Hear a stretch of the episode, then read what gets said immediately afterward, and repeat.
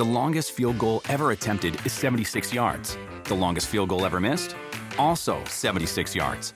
Why bring this up? Because knowing your limits matters, both when you're kicking a field goal and when you gamble. Betting more than you're comfortable with is like trying a 70 yard field goal. It probably won't go well. So set a limit when you gamble and stick to it. Want more helpful tips like this? Go to keepitfunohio.com for games, quizzes, and lots of ways to keep your gambling from getting out of hand.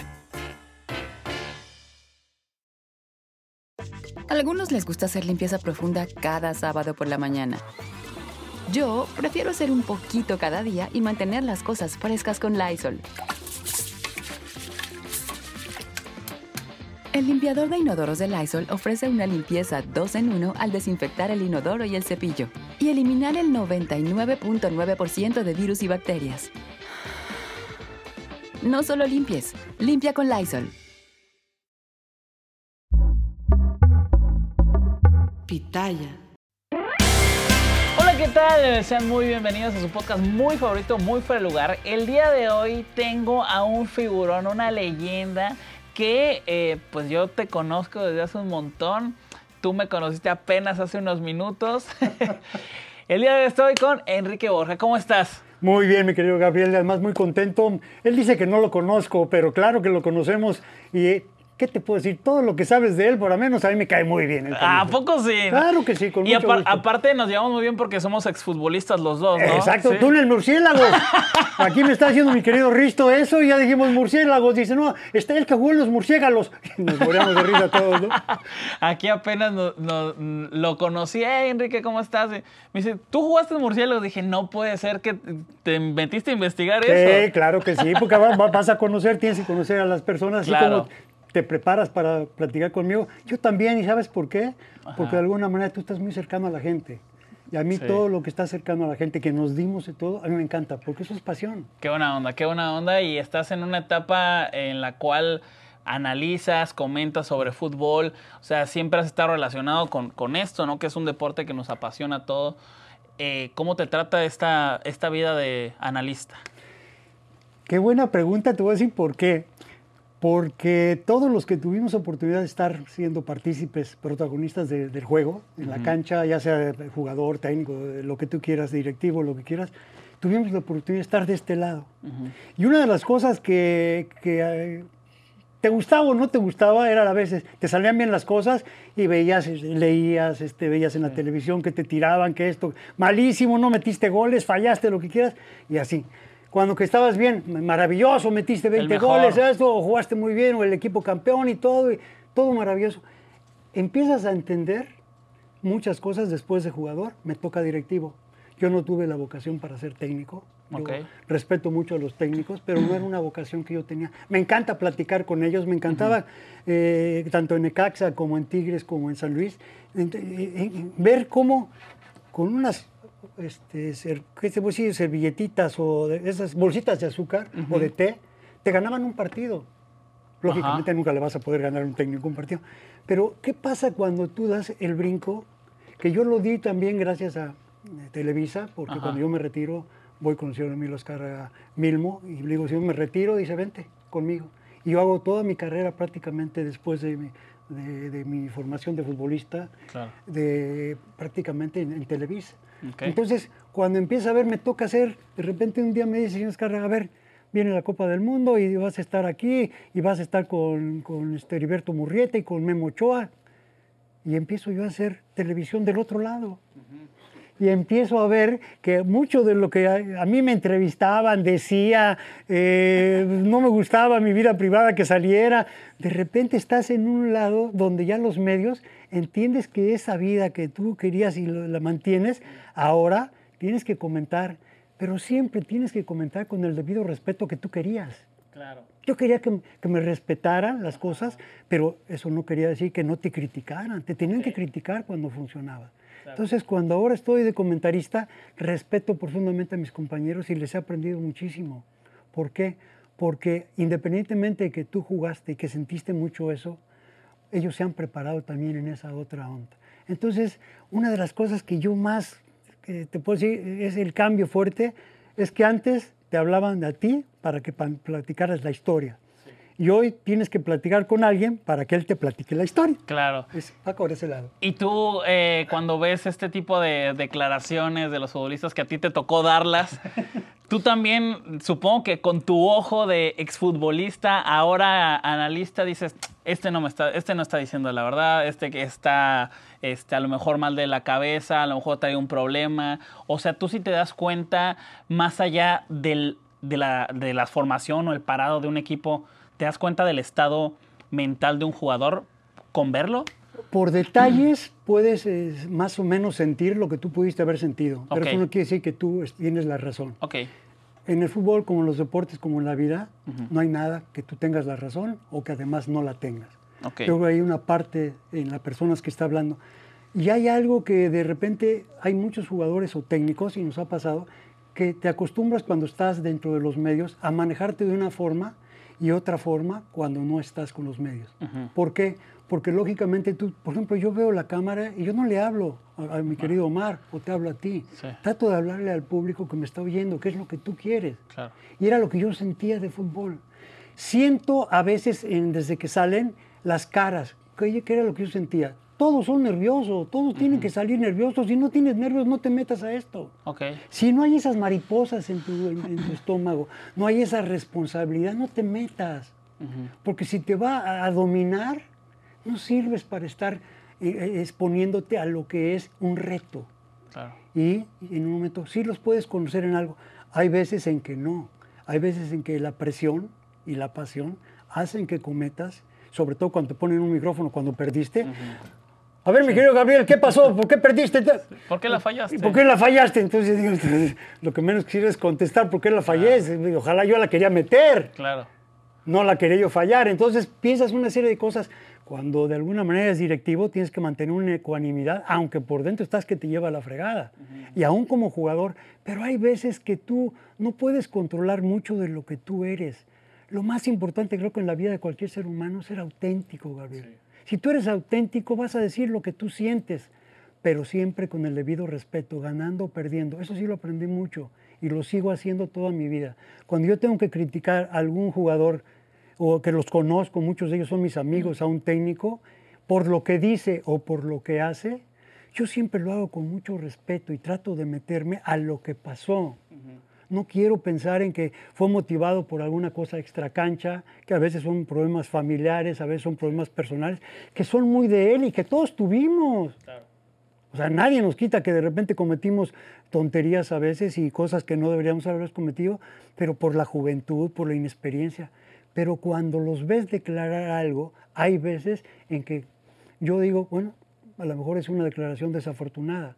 Creo que es lo que más trato de decir cuando siento que alguien, no quiere decir que tenga la razón, ¿eh? sino que a, mis, a mi forma de entender algo, alguien está haciendo o diciendo algo que no.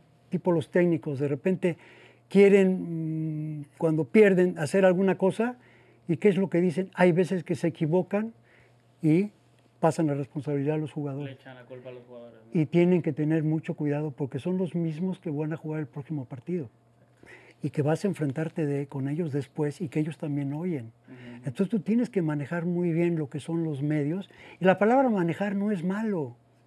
Tú puedes manejar, entonces tenerla, siendo auténtico, puedes decirle a la gente lo que tú quieras, pero con el debido respeto a Una, tu una cosa es manejar y otra manipular. Qué bueno ¿no? que hiciste. No encontraba yo la palabra. Una cosa es manejar y otra cosa es manipular. Manipular es completamente negativo. Claro, y te, te tocó un- una época en donde podríamos pensar los que somos de esta otra época en donde hay internet, en donde hay tecnologías, que puedes ver otros, otros eh, tipos de fútbol o noticias, que a lo mejor no había tantas noticias como hay ahora. Pero, pero, te voy a decir lo que yo pienso de cómo era y luego me dices sí, sí o sí no. En ese tiempo había pocos medios, pocos canales y todos los veían. Ahora hay muchísimos más, pero está pulverizado ese mercado. O sea, a lo mejor yo no sé qué es lo que está pasando en Televisa, TV Azteca, en, en cualquier otra televisora, porque a mí me gusta ver más la de España. Pero en los tiempos en donde tú jugabas, eran una o dos. Y ya. Y todos las veían. Entonces, era más masivo la, la atención a los jugadores en tus tiempos o ahora? Depende mucho de qué tipo de jugador eres. Porque al fin y al cabo los tiempos son distintos, las tecnologías son distintas, lo comparto mucho, lo que acaba de decir es muy cierto. Antes, ahora está muy polarizado, está muy pulverizado todo y siguen teniendo macho medio. Por eso la, la palabra en los comentaristas siempre tienen que ser dos, credibilidad y confianza, o en el medio. Cuando tú, eh, mi, mi, época o antes de mi época, sí, no había esa facilidad. Yo siempre lo digo como con la Copa del Mundo. Yo juego en la Copa del Mundo 66 porque yo iba de suplente. Y en los, primeros cinco partidos eh, los perdemos, pero el quinto partido, yo no jugué ni un minuto en la gira esta, cuando íbamos a llegar a Inglaterra, a Wembley. Pero en el último partido nos metieron 5-0. Y lo que tú acabas de decir es tan cierto que llegamos a Inglaterra, yo no sabía qué estaba pasando en México, pero se ve que estaba muy fuerte. Tan es así que en un momento dado yo no jugué todos los entrenamientos que tuvimos eh, en, Inglaterra para empezar contra Francia y yo me entero que voy a jugar el día del partido. ¿Cómo? Nacho Treyes llega y me dice, Enrique, bueno, a mi compañero Elías Muñoz de cuarto le dijo, oye, Elías, ¿cómo te sientes? Bien, Nachito, no sé qué. ¿Y tú, Borja? Bien, Nachito, ¿para jugar? Ah, le digo, no me vaciles, Nacho. Sí, para jugar, estás puesto para jugar. Era en la mañana y jugábamos en la tarde contra Francia la Copa del Mundo. Y no había ni siquiera No, entonces cuando iba a, los, medios, ¿qué estuvo pasando en México? Que nosotros ni enterados estábamos. ¿Y qué hice yo en los entrenamientos bien para que Nacho dijera, voy a meter a Borja para este partido? ¿A los 21 o 22? Iba a 21, iba a cumplir 21. Tenía los 20 años para jugar en la Copa del Mundo. Entonces, eso es cierto antes en un momento estaba eso centralizado porque central, centralizado porque mucha gente veía prácticamente eso. No te puedo decir porque, y además lo sé por eso, pues Televisa era la que mandaba en todos los aspectos y a la que más eh, pasión le tenían, más credibilidad y confianza le tenían. Entonces, lógicamente, eso era lo que pasaba. Entonces, ¿qué sucede ahora? Lo que tú acabas de decir. Hoy aprietas un botón y ves 10 partidos, no te gusta este y tocas el otro y tocas el otro, pero no estás en tu casa, estás en el camino, estás en el coche, estás donde quieras. Entonces, eso te ha hecho, pero te voy a decir algo, eso también no quiere decir que las personas que se identificaron con, los, con el público antes, ahora y mañana van a seguir identificándose con el pueblo. Pero el pueblo no hablo solamente de México, del mundo. Los grandes figuradores, las grandes figuras en cualquier actividad que sobresalen, siempre vas a ver que están seguidas por todo lo que son los medios. Pues tú lo sabes en eso más que yo. Porque Entonces, qué bueno que hay tecnología, pero qué bueno que no se ha perdido, para mí lo más importante, la pasión. Es, es algo que ha trascendido y déjame comentarte rapidísimo el cómo yo te conocí, porque, a ver, yo nunca te vi jugar. ¿No? Yo nunca te vi jugar. ¿Tú por qué crees que yo te conozco? Así, así nomás. Si no te gustaba el fútbol, Ajá. por el chavo del 8. Eso. ahí quería llegar. Yo no sabía, yo no sabía a mis nueve años de edad, pues quiénes eran los históricos y más cuando eh, en mi época todavía no había el internet como para yo estar buscando quién era Cristóbal Ortega, o quién era Borja, o quién era Celada. O sea, pues, si yo no los vi, no los viste, ¿no? Y entonces yo veo al chavo del 8 gritar gol de Borja, gol de Borja, pues supongo de haber sido un futbolista muy bueno de ese tiempo, ¿no? Y, iba, iba pasando, iba pasando, hasta que un día me topo en ese tiempo en el Canal 9 un documental de estos que hacían de hazaña, el deporte vivo y todo eso, y ya le veo la cara a Borja, ah, mira, este es Borja, no sabía quién era, ahora ya lo conozco, y, y yo creo que a mucha gente le ha de haber pasado así, e incluso a lo mejor gente, no a lo mejor, estoy seguro, que hay gente que no sabe quién eres físicamente en Italia o en Rusia y que dice y que ve, eh, a lo mejor escucharon al chavo decir gol de Borja y, bueno, eso te hizo muy, muy, muy conocido.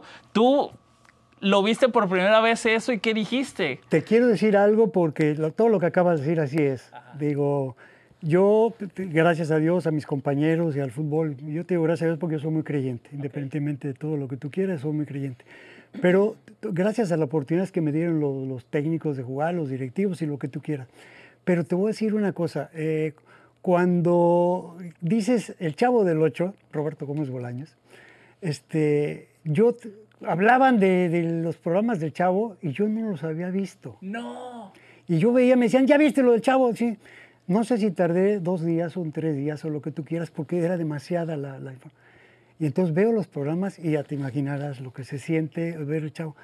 ¿Por qué? Y luego tengo oportunidad de conocer a Roberto extraordinario ser humano. Nos hicimos grandes amigos en muchísimas cosas. Yo le respeto, pero te quiero decir una cosa. Era, vamos a, voy a decir algo sin presunciones porque se lo Échale, dije y me lo dijo él. Dilo, claro que sí. Me, me- me encantaba que decían, caray, Chavo es el héroe de todo mundo. Y el hilo del Chavo soy yo, Enrique Borja. Qué fregón. Entonces, imagínate todo eso y rápido te cuento una anécdota. Dale, ya éramos dale. grandes amigos. Yo estaba allá en el América, habíamos hecho muchas cosas con él, todavía estaba él sano. iba- y vamos en el mismo avión para jugar, creo que en Guatemala o en El Salvador o no sé en dónde. Iba el América, iba Roberto, con todos los personajes que me llevábamos de maravilla, con todos. Imagínate, ellos iban a hacer unas presentaciones. Y yo iba platicando con Roberto en, el avión. Nos sentamos juntos y platicando de esto, del otro. Y le digo, ah, qué padre, Roberto, aquí, pues justo nosotros vamos a hacer el festival y tenemos aquí las presentaciones y todo. Bien. ¿No? ¿Y tú? No, pues el América, ya ves cómo hay. Yo, la parte presumida que tiene uno, aunque estés hablando con el amigo, ¿no? Él muy tranquilo. De repente aterriza el avión y cuando vamos llegando a plataforma, de repente volteamos y vemos, y era impresionante la cantidad de gente que estaba ahí esperando. Pero era impresionante. Entonces, tu clásico amigo, eh, Bobotas, agarra y le dice a Roberto, oye Roberto, ¿ya viste qué padre de recibimiento nos vinieron a dar? Dijo, no hombre, es que aquí en la América pesa muchísimo, no te imaginas cómo estás, pero qué bueno nosotros. Y me dice Roberto, sí, qué bueno, hay muchísima gente, qué padre. Ah, bueno, muchas veces bien. Agarramos y ya nos llaman a bajar, nos bajan primero en el camión, ah, muy bien, a todo el equipo, muy bien. Llegamos a plataforma, nos pasamos y de repente vemos algunas gentes empiezan a pedirnos autógrafos, muy poquitos, y de repente se oye un ¡Ah! ¡Chao! La la chilindrina, eh, Kiko, don Ramón, Barriga, todos empiezan y empiezan a voltear y todos hacen cuenta, automáticamente se van donde están todos ellos. Y cuando pasa Roberto me hace ¿Qué? Bye. Eso era Roberto. Sí, un claro. tipazo. Tuve la fortuna de que le hicieron el homenaje en el, eh, en el Auditorio Nacional. Fuimos con el América y tuvimos la oportunidad de estar con él, con Jacobo Zabrudowski, también en paz descanse. Y ahí me tuve la oportunidad de darle un beso y, y tres días después lo veo en el aeropuerto. Yo venía para Miami, él iba para Cancún. Nos vemos en el aeropuerto, traía una silla de ruedas. La gente quería entrar y ahí fue donde le di un beso de despedida diciéndole, Roberto, gracias, porque la gente de habla hispana, de Centroamérica, de Sudamérica, le pregúntale al Bambán. A ver, Si te platica una anécdota al Bambán que decía, ¿por qué el Chavo del Ocho?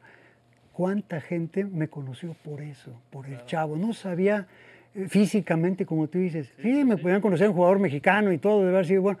Pero lo que era importante, ¿por qué era el ídolo del Chavo?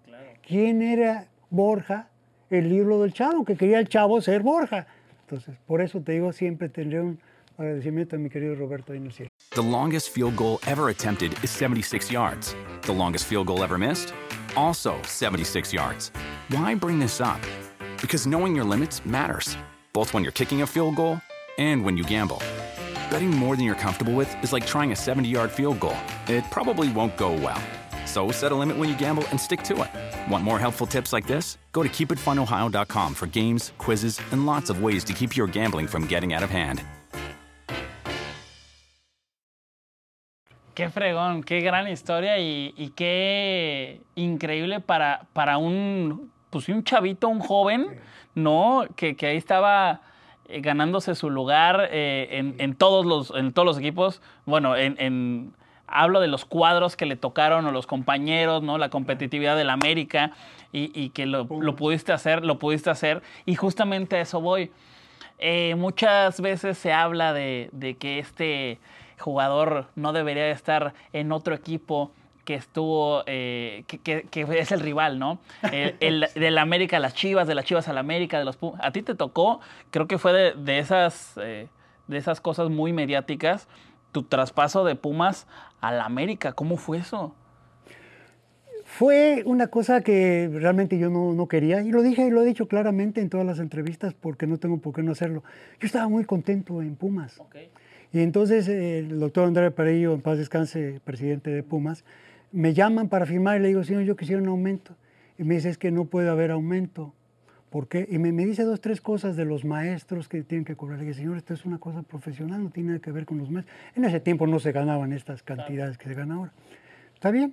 Entonces, ya le digo, bueno, vamos a ver qué pasa. Me salgo y como al día siguiente o dos días sale un letrero donde dice que, que Borja, que, no, le va, no se le va a pagar ni, ni cinco centavos más, que solamente cinco centavos para el me dio tanto coraje, la verdad, porque sentí que no podían haber hecho una declaración de ese tipo. Entonces o, o, sea, perdón, ¿eso se filtró? Se filtró a los medios. ¿Fue una, una conversación así en corto? no, estaban los directivos ah, ya, de Pumas y se filtró, pero pasó. Cuando yo lo veo en el periódico, entonces yo llego y le digo a mi papá, en paz descanse también, le digo, papá, yo quiero ver esto y platicar con eso porque yo me quiero quedar en Pumas. Voy a las oficinas de Pumas y ahí estaban todos los directivos, entre ellos un gran directivo, para mí Gilberto Borja, que fue después ministro de, Hacienda, una serie, de un personaje, pero un gran amigo. Entonces me dejan entrar cuando estaba en la junta y les digo, este, quiero poder arreglar mis cosas. Y le digo, doctor, ¿dijo usted esto? Y me dice, sí, sí lo dije. Entonces yo creo que cometo ahí una cosa de coraje más que lo que te digo que a veces no te puedes controlar. La juventud. Yo pedí, claro, pedí mi contrato, yo denme un contrato en blanco. Y lo puse en blanco y le digo, yo voy a firmar, pero usted presenta su renuncia. Entonces ya te imaginarás la bronca que se armó ahí. Me dijeron, Enrique, ¿te puedes salir, por favor? Me salgo de ahí de la junta. Se armó un broncón, porque ya te imaginarás que la gente no quería que yo me fuera de Pumas las declaraciones, que qué va a pasar, que Borja sí, Borja no. Va. No sé si pasó una semana, todo lo que tú quieras, que pasó una semana, y me habla el, eh, el presidente de Pumas y me dice, Enrique, ven para acá, ok, en la mañana. Y me dice, Enrique, ya no hay problema, te vamos a dar un aumento, no te preocupes, te vas a estar a gusto, pero te quiere ver el señor Guillermo Cañedo. Guillermo Cañedo era presidente de la Federación Mexicana de Fútbol y presidente de la América. Yo lo había conocido por la Copa del Mundo de 66, me llevaba muy bien con él te espero en el restaurante, en un restaurante, allí en Insurgentes. voy al restaurante, comemos perfectamente y cuando terminamos de comer, saca un papel y me lo enseña, yo lo veo y digo, ah, chiva, ¿qué es esto? Y era mi contrato firmado por el presidente de Pumas. Okay.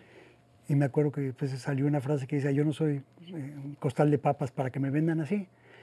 Le digo, señor, no se preocupe, yo a la América es un respeto, gracias a que me quieren, pero yo estoy muy a gusto, tengo que ver voy a hablar con el doctor de Padillo, me dice, Enrique, ya, te vendimos, total, todo lo que te diga sale sobrando. Traté de, no irme de Pumas, hablé con el rector, Barrosierra, me dijo que no podían, que habían pagado por mí una X cantidad en dinero, otro en un abono, todo lo que tú quieras. Y en ese tiempo yo tenía muy buena amistad con el presidente Gustavo Díaz Ordaz porque me había mandado un regalo y él lo había visto después de que regresé de la Copa del Mundo.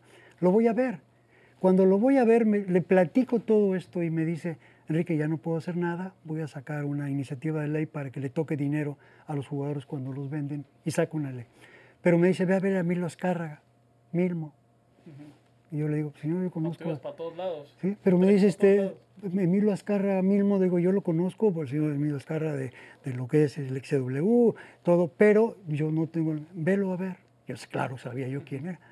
Entonces lo voy a ver, llego a Televisa, me siento, pido una audiencia con él, y me recibe, y cuando entra él, yo estaba sentado, y entra él, el señor Cañedo, y muchos de los vicepresidentes que después tuve y de repente me dicen, ¿qué pasó, muchacho? ¿Qué deseas?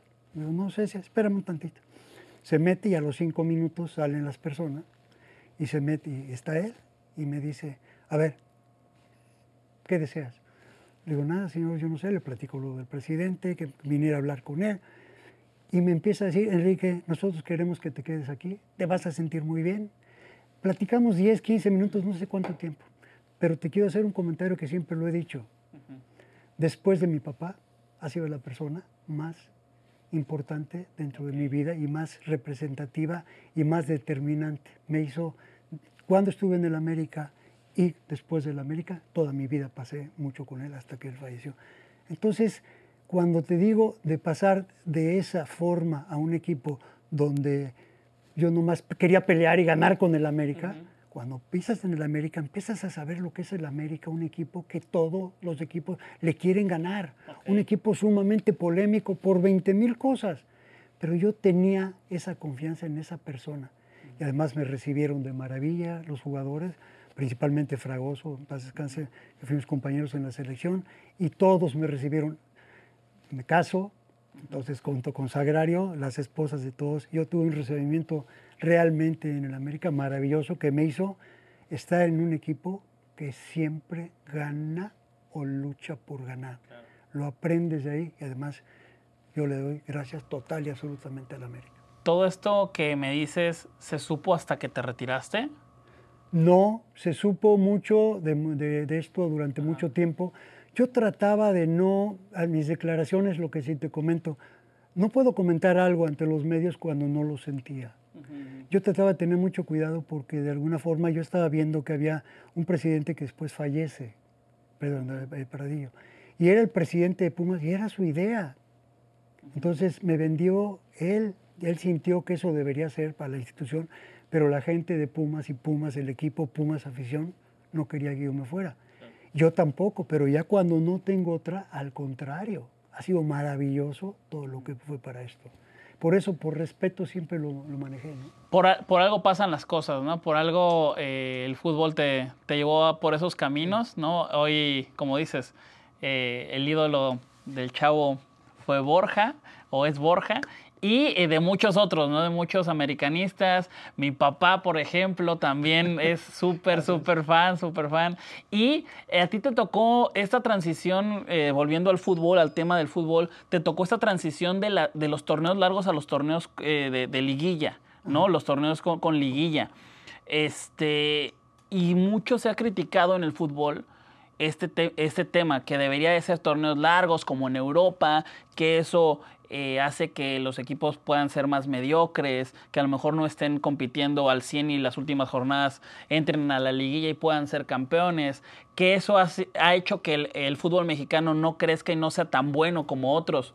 ¿Crees lo mismo? No, definitivamente no. Yo creo que tiene que... México encontró una forma o una fórmula de hacer torneos cortos. Creo que si, me, si lo, de un brinco lo, lo cambiarías ahorita, no deben de calificar 12 lógicamente, eso fue, por la pandemia. Lo entiendes perfectamente por lo que tiene, y cinco cambios. Bueno, lo entiendes perfectamente porque fue a nivel mundial. Pero definitivamente no, yo creo que tiene que tener muchísimo más valor los que llegan y hacen un buen torneo. ¿Qué sucedía antes con los torneos largos? Que muchas veces a mitad de torneo ya los equipos grandes, que son los mismos que, que ahora, habrá una pequeña excepción, estaban en los primeros lugares y se acababa la competencia porque ya era mucho la distancia, entonces se volvía eso. Lo que se ha tratado de hacer, creo yo, es tratar de buscar, porque yo estuve dentro de la Federación Mexicana de Fútbol, era buscar ese equilibrio entre elevar el nivel del fútbol. A veces siento que la palabra de haber cinco extranjeros les quita lugares a los, a los jugadores mexicanos. Pero la palabra extranjero tiene que ir pegada extranjero calidad. Claro, si está jugando es por algo. Si estás jugando es por algo, pero el extranjero no tiene la culpa. Si de alguna manera van y lo contratan, bueno, pues él viene y trata de hacer lo mejor posible. Si no funciona o no tiene la calidad, pues él no vino, él lo contrataron. Entonces, sí tiene que haber una exigencia a los jugadores extranjeros que vienen a un país, como lo hay cuando un mexicano va a otro país. Hay una exigencia brutal y no cualquiera la aguanta. ¿Cuántos jugadores hoy, ahorita en el mundo, del fútbol no están jugando y fueron figuras aquí. Pero no es un Hugo Sánchez, lo que es un Rafa Márquez, lo que es un Guardado, lo que es jugadores que tuvieron una gran oportunidad, Pavel, este, que, llegar a, puestos importantes, el mismo Chicharito, que llegaron a, a posiciones importantes pese a todas las broncas que te digo. Entonces, cuando venga un extranjero a nuestro país, bienvenido si tiene la calidad para ocupar un puesto sea técnico, sea este jugador. Yo eso lo respeto mucho. Pero sí pienso que. Y la palabra, si hay un torneo competitivo, pues tiene que haber un torneo competitivo de la mejor manera posible. Ve ahorita, está de alguna forma, ve a la MLS, tiene su playoff, están tratando de hacer una cosa parecida, pero traen una organización también atrás. México nos está faltando, aparte de eso, de, elevar el nivel, que haya más competencia a nivel local, pero con lo que te estoy comentando, con una fórmula que se pueda mejor, que des más oportunidad también a los jóvenes valores, que le des más oportunidad en los puestos importantes, porque ahorita, ¿cuántos jugadores centros delanteros hay en el fútbol mexicano? Pocos. Y ahorita está porque está Henry Martin y ya ni siquiera está Santi. Pero ¿qué otro más está? de Puebla a lo mejor ya se eliminó. Pero, ¿qué, ¿qué, pasa? Sí, está Barragán. ¿Qué pasa? Que tienes que buscar eso. Pero los largos y los cortos tienes que hacer que haya calidad dentro de los equipos. Porque te voy a decir una cosa, bien, la gente se identifica con los jugadores, sea mexicano o extranjero, ¿eh? La gente se identifica, por eso sufre, por eso llora, por eso grita, por eso exige. Y eso es lo que tienes que sentir como jugador, que hay una exigencia, pero no como una losa. Tiene que ser una aliciente. The longest field goal ever attempted is 76 yards. The longest field goal ever missed, also 76 yards. Why bring this up? Because knowing your limits matters, both when you're kicking a field goal and when you gamble. Betting more than you're comfortable with is like trying a 70 yard field goal. It probably won't go well. So set a limit when you gamble and stick to it. Want more helpful tips like this? Go to keepitfunohio.com for games, quizzes, and lots of ways to keep your gambling from getting out of hand. Por eso, por eso te quería preguntar a ti, porque veo muchos analistas que dicen esto, ¿no? Es que deben de eliminar la liguilla. Bueno, te pregunto a ti, cuando no había liguilla, también era el mismo resultado en la selección mexicana, que, que por eso se juega durante cuatro años, para poder llegar a, representar a tu país en el máximo, máximo torneo que hay, que es, es la Copa del Mundo, y llegábamos a las mismas instancias con torneos largos. Entonces, no está ahí, está en la calidad del extranjero, del formador, del equipo. Totalmente. ¿Sí? Sí, claro. En el formador sí, porque en todas partes del mundo hay formadores. No es privativo de México decir que, que tú tienes que estar formando tus canteras para que tengas jugadores. Uno, ¿Por qué? Porque económicamente hoy en un mundo globalizado y un mundo económicamente poderoso en muchas partes, tienes que estar a la altura. Ah, tienes que estar a la altura de acuerdo a muchas cosas como estás. Por eso las confederaciones, por ejemplo, la confederación de CONCACAF, tiene muchos equipos, lógicamente, que tienen problemas económicos, políticos, sociales, aparte de futbolísticos. Y hay otros que tienen, lo, lo, que es la parte de Canadá, México y Estados Unidos, obviamente están ahí como una parte elite, que es la que jala para todo lo demás. Pero en Europa, pues en Europa también hay muchas, eh, la UEFA, este, la, la, la, de Asia, la de África, la que tú quieras en cierto momento tiene. ¿Y qué te dices con los 10 equipos de Conmebol? Sí. Entonces, ¿qué pasa? Que muchas veces los jugadores jóvenes emigran. ¿Por qué? Porque los compran baratos para tratar de que sean figuras en otros países. No hacia aquí. No, exactamente. ¿Qué está pasando? Y a mí me preocupa. México tiene que seguir siendo aspiracional para los jóvenes, aspiracional con los equipos debes de provocar que tus niños y tus jóvenes quieran ser del equipo donde nacen. Si nacen en Guadalajara, bueno, que sean sus primeros equipos, eh, el Guadalajara y el Atlas, de alguna manera. Si nacen en México, bueno, pues tienes chance con el América, tienes Pumas, tienes Cruz Azul. ¿Por qué no? Pero si naces en Toluca, pues que le vayas al Toluca.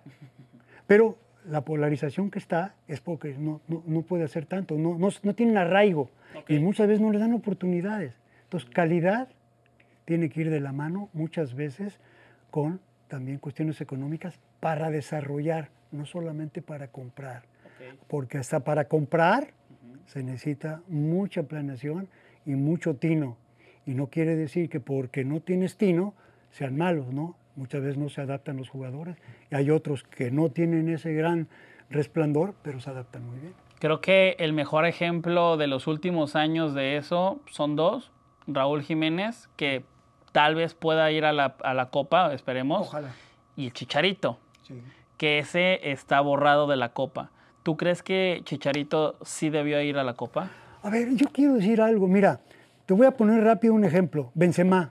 No sé qué tanta bronca tuvo con la selección francesa, pero se enojaron y nunca vas a volver a la selección, nunca nada. Y de repente, no sé si el presidente de la Federación Francesa, el técnico de la selección francesa, la presión del público, hablaron con Benzema y se integró. Y mira la clase de jugador que es, independientemente de todo. Te pongo ese ejemplo nada más. Si hubo algún problema por lo cual Vela, Carlos Vela y Chicharito no están en la selección por un motivo extracancha, que se han comentado y a veces no sabes si fue cierto, si no fue cierto y todo, creo que hay una parte importante como directivo y como técnico de la selección nacional que tú tienes que revisar y revisar bien. Hay una necesidad fuerte porque se lastimaron dos jugadores muy importantes de los que habían estado, pero principalmente Raúl. Y Raúl probablemente con la bubalgia y con, la, con el problema que tiene que todavía no encuentra, todavía no sabe si va a jugar. Lo vamos a esperar y lo que tú quieras. ¿Por qué? Porque es una figura y ojalá se recupere. Yo lo quiero mucho, lo reconozco y ojalá juegue muy bien. Por otro lado está Funes Mori que lo seleccionaron, lo nacionalizaron, se selecciona, otro buen jugador. Pero ahora está jugando muy bien Henry Martin, está muy bien Santi. ¿Qué está pasando? Pero te falta eso. Entonces, ya no, a lo mejor ya no es tiempo, pero tuviste muchísimo tiempo para hacer, para platicar. Yo a veces cuando oigo que dijo, es que ya platiqué con Chicharito, ya platiqué con Vela y no quiso. Yo, estoy, yo he estado de presidente en equipos y en selección y, y a veces tuvimos problemas con algunos jugadores en ese tipo, pero sigo pensando que traer el escudo nacional debe ser lo máximo, Gabriel. Para cualquier jugador, rico, pobre, sea de donde quiera, en cualquier parte del mundo, lo notas con los jugadores en el mundo.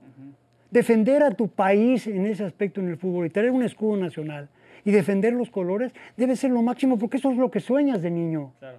Claro que yo debería, para mí deberían estar Carlos Vela, debería estar el Chicharito dentro de la selección nacional. Ok, eso, eso, eh, eh, eh, digo, eso, eso, es tu, eso es tu opinión, la quería saber. Y así como tú al inicio me comunicaste este tema de cuando estás de jugador y luego cuando estás de analista y luego dices, me hubiera gustado que me preguntaran así, de esta manera, con el debido respeto. Yo te voy a hacer la misma pregunta ya como para, para finalizar, porque de alguna manera a mí me ha tocado también que alguien me entreviste y, oye, igual no quiero responder eso, igual no me gusta esto, ¿no? Pero justo con este tema del chicharito, eh, hay jugadores que están en un buen momento, que tal vez deberían de ir, algunos que están en el mejor momento, como le pasó a Vela, que no había un jugador mejor en México que Vela, y ahí medio iba, medio no iba, por otras cosas, ¿no? Extras. Este, hay un montón de jugadores que les ha pasado así y les va a pasar así.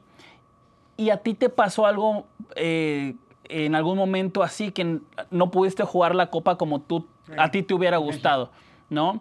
Eh, independientemente de lo que haya pasado o no, habrá jugadores que les pase lo mismo. ¿Qué consejo le darías tú a esos jugadores? Porque este podcast lo va a ver muchísima gente. Pero esto que vas a decir va a ser para a lo mejor siete personas. Sí, sí. ¿Qué le dirías a esas personas? Bueno, nomás para, antes de entrar y rapidísimo es, el técnico nacional, sea la de nacionalidad que sea, no es el dueño de la selección nacional. Es el director en turno de una selección nacional y tiene que tratar de escoger a los mejores jugadores que están a su disposición. Lógicamente les va a tener más confianza a muchos, ¿por qué? Porque tiene un proceso, y el Tata ya tiene un proceso bastante largo, que empezó muy bien, se fue complicando, después terminó más o menos así, pero todavía mucho de lo que está pasando no es como él hubiera querido o como él quiere y lo que está pasando. Y varios, en esos momentos muchos de los jugadores están elevando su nivel de competencia probablemente en este último año. Y hay jugadores que tú como obligación de técnico, no solamente él, sino su cuerpo técnico y el que esté junto con él en selecciones nacionales, a nivel también directivo, tiene que hacer que la selección mexicana vaya a representar a México, no vaya a representar a una persona en especial, va a representar a un país. Tienes que hacer un mejor papel por México. Entonces lleva lo mejor de México. Vas a tener que escoger 26. Tienes oportunidad de escoger probablemente a uno, dos o tres de los que quieras, aparte, y de los que te han dado resultado por las, por las eliminatorias, por Copa América, por todos los torneos que has jugado. Sí, hay muchos que tienen el puesto asegurado, independientemente que no esté su mejor momento, pero son probados, ya son jugadores que son probados y que necesitan probarse. Y cuando van a ir a la selección van a jugar muy bien, lo máximo que den. Pueden perder o ganar, pero van a dar lo máximo. Pero hay otros que están saliendo, que están levantando la mano y que en esos momentos, Gabriel, tienes que tener la habilidad como técnico de decir, yo esto, yo lo otro, yo sí, pero ¿quién está? ¿Quién me puede servir ahora? ¿Quién me puede decir a esto? Si hablas de Cendejas, de la América, que se equivocaron en que si no le hablaron, que si le hablaron. Pero ¿qué estamos pasando en una época de tecnología de tomar un avión y hablar con él? ¿Qué pasa? No puedes tener una excusa de decir otra cosa. Dos, ¿qué pasa con Chicharito cuando hablas y dices, ya hablamos, ya hablamos, ya hablamos, ya hablamos, pero no se soluciona nada? Entonces, ¿hay un problema fuerte o no es la capacidad? Porque como, como jugador que está jugando, tiene que estar. Que Vela si no quería, si sí quería ir, si no, dijo desde el principio. Yo, yo respeto las opiniones de todos, pero es una obligación como técnico nacional de llevar al mejor equipo competitivo para lograr más allá de lo que has logrado. También para eso trajeron al Tata Martino, que es una persona, es un técnico con un currículum importante, con una capacidad para poderlo hacer y ojalá lleguen los jugadores, no ojalá, estoy seguro que van a llegar muchísimo mejor de lo que están en este nivel. Lo van a alcanzar que después nos toque lo que nos toque, no, pero yo siento, y te lo digo en serio, yo siento que el primer partido contra Colombia es vital, yo siento que van a salir adelante. ¿Por qué? Porque van a elevar todos el nivel, pero tienes que pensar en ese partido. Ya no importa lo que pasó en eliminatoria, si fue fulano o no fue fulano, tiene que ver la exigencia a cada uno que vas a llevar de los 26, decir, a ver, no hay tata, no hay jugadores, no hay nombres. Acá, no hay gol de Borja, cuando dijeron en mi narración, del, dijo, no falles Borja, no falles, pero dijo gol de México. Desaparecen los nombres y el que mete los goles o hace las jugadas es México, es tu país, Gabriel. Y eso es lo que tenemos una obligación de pensar todos. Claro. Eh, el consejo para el jugador que, que a lo mejor puede o no estar o quedar borrado en un proceso por cosas extracancha. Sí. ¿Cuál sería el consejo que le darías? Que no pasa nada. Lo te tiene que doler. Porque te tiene que doler mucho, pero no decides tú. Tú tienes que hacer que decidan a tu favor jugando. Si tú estás jugando muy bien y estás haciendo todo lo posible en tu equipo y estás metiéndole toda la calidad, la capacidad, no solamente metiendo goles, sino jugando bien, uh -huh. que quede la decisión en el que la tiene que tomar. Okay. Y si él no te llama, tú no puedes hacer nada más que decir, pues para la próxima, siempre revancha en el fútbol, para la próxima voy. Okay. No me metió, pero para la próxima tengo que hacer algo más. El reto tiene que ser constante contigo mismo, porque los que están al frente manejando tienen que dar resultados. Y si no los dan, con algunos, probablemente la próxima, el que venga, tienes que estar. Pero tú no puedes dejar pasar la oportunidad. Sí. Nunca claudiquen. Te puedes doblar, pero no te puedes quebrar, Gabriel. Y tienen que saber que si tienen la capacidad, la demuestren okay. con sus equipos, porque bien que lo necesitan sus equipos. Y automáticamente la presión de la gente, la presión de los medios, la presión de todo lo que tú quieras, te va a obligar al que está al frente, el que sea, diga, híjole, mismo que lo quite. Pues sí. Es muy bueno. Y además, muy bueno él y equipo. Acuérdate que es selección nacional y no es el deporte, ni del técnico ni de los jugadores individualmente. Eso es, eso es creo que fundamental. Eh, esto es un equipo, esto es México y como dices, eh, no es el dueño, el, el, técnico ni el, ni el federativo, nada, es, es todo el país y bueno, te agradezco muchísimo el tener esta plática. Estoy muy, muy contento de haber podido compartir esto, estos momentos. Y nos vemos allá en Qatar, nos vemos por allá. Vamos a estar allá, eh, pues llevándole a la gente lo mejor de lo mejor, eh, la pasión, la entrega, eh, los goles, todo vamos a estar haciendo allá, ¿sí? Nos da muchísimo gusto que te hayas incorporado porque estás aquí en tu casa, en Univisión, en Televisa. Y lógicamente me da mucho gusto compartirlo y además muy, muy plática que sé que millones de personas la van a ver y por eso a ellos les digo, no le pierdan la confianza a México. Okay. Eso sí, no se la pierdan nunca. Muchísimas gracias. Gracias, Gabriel. Gracias a toda la gente que nos estuvo escuchando y viendo. Esto fue Muy Fuera de Lugar, su podcast muy, muy favorito. Bye.